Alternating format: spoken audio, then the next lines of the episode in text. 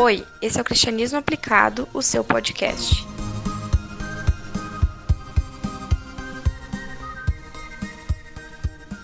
Olá, eu sou Alexson Brizola e hoje eu quero continuar essa série de mensagens sobre o livro de Tiago.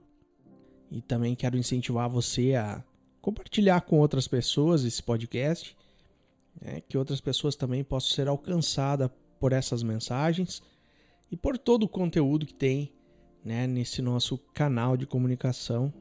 A gente tem aí diversos é, trabalhos de conclusão de cursos sobre teologia e isso com certeza é um pensamento é, sobre as coisas do reino de Deus que são importantes para nós compartilharmos com outras pessoas. Mas vamos ao que realmente importa, que é a leitura do nosso texto bíblico de hoje, que nós encontramos em Tiago, capítulo 2, do verso 1 ao 13.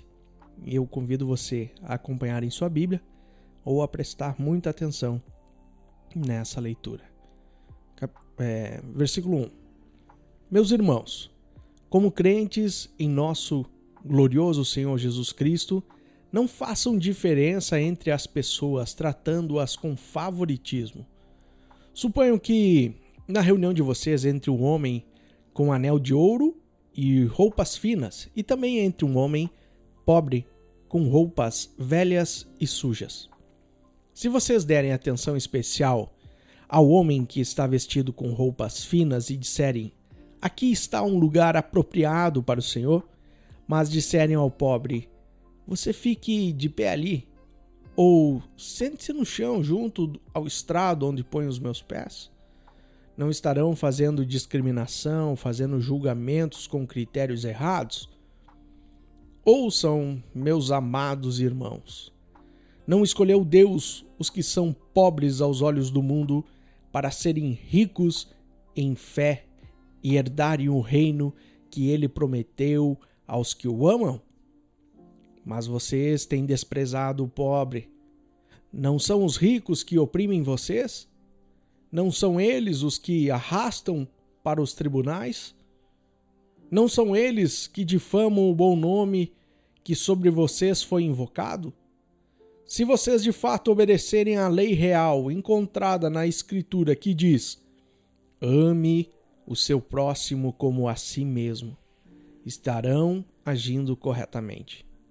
Mas, se tratarem os outros com favoritismo, estarão cometendo pecado e serão condenados pela lei como transgressores. Pois quem obedece a toda a lei mas tropeça em apenas um ponto, torna-se culpado de quebrá-la inteiramente. Verso 11: Pois aquele que disse: Não adulterarás, também disse: Não matarás. Se você não comete adultério, mas comete assassinato, torna-se transgressor da lei. Falem e ajam como quem vai ser julgado pela lei da liberdade. Porque será exercido juízo sem misericórdia sobre quem não foi misericordioso. A misericórdia triunfa sobre o juízo. Esse é o texto que nós vamos refletir a partir de agora. E eu quero falar com você sobre a grande misericórdia.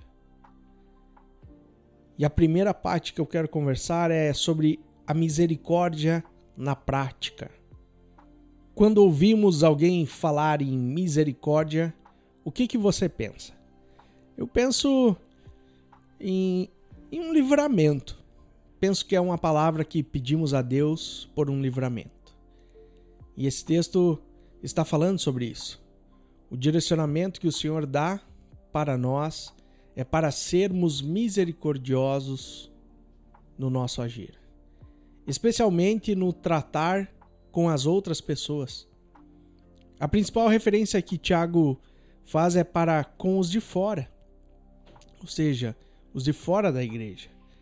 Pessoas com mais poder aquisitivo que outros.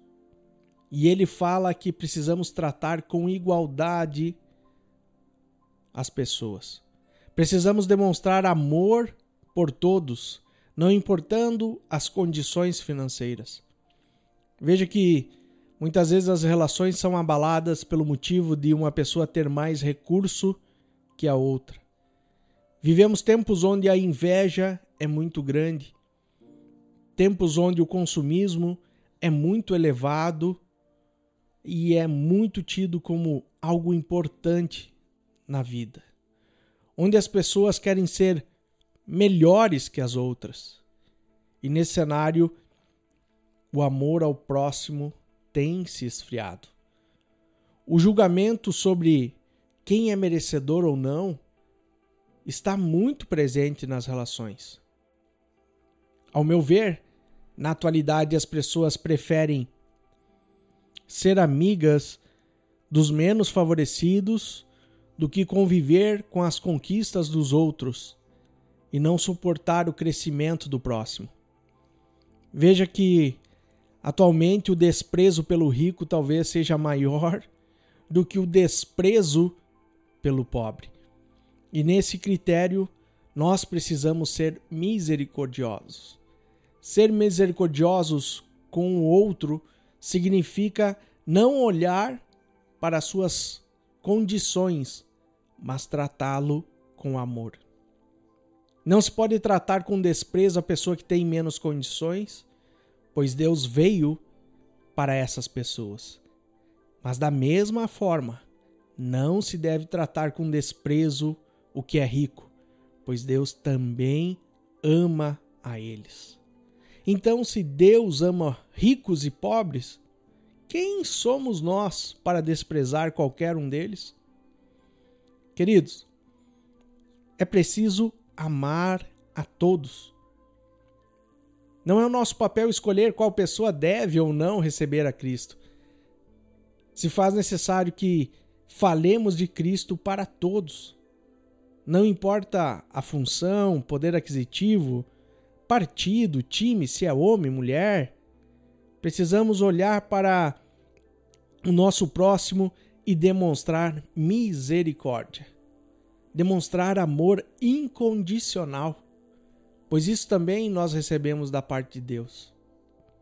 E por falar nisso, a gente vai para o segundo ponto que é a misericórdia da parte de Deus. Sabe o que, que isso significa? Sabe o que significa misericórdia que nós recebemos da parte de Deus? Significa que, mesmo nós sendo pecadores, Ele nos ama. Nós éramos merecedores da ira de Deus, mas por Sua misericórdia não somos consumidos.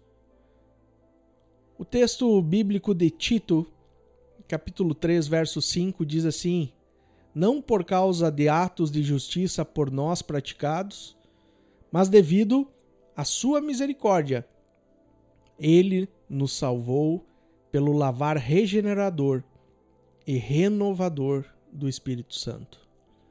Queridos, é preciso que olhemos para a nossa vida e reconheçamos que somos pecadores. Que por nossas atitudes, pela nossa natureza, não somos merecedores do amor de Deus, mas Ele nos amou. Ele olhou para mim e para você e teve compaixão. E providenciou uma saída para que não sofrêssemos pela eternidade. Jesus morreu na cruz por nós todos. Para que aquele que aqueles que creem nele tenham a vida eterna. Ele não fez uma distinção entre rico e pobre, entre homem e mulher entre inteligente ou não, entre feio ou bonito, entre bem vestido ou não, entre gordo ou magro. Ele nos amou como nós somos e desejou que fôssemos morar com Ele, mesmo nós sendo pessoas que cometem pecados. Ele achou uma forma de nos levar até Ele e nos salvar. Essa é a misericórdia de Deus.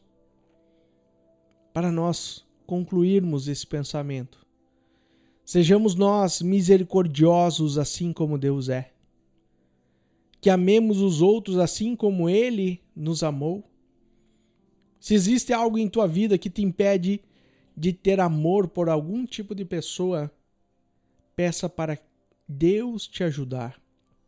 Se você não consegue amar pessoas que são ricas ou são pobres pela forma que se vestem, se são feias ou bonitas, Peça ajuda para que o Espírito Santo trabalhe em sua vida e que te ajude a ser mais parecido com Deus.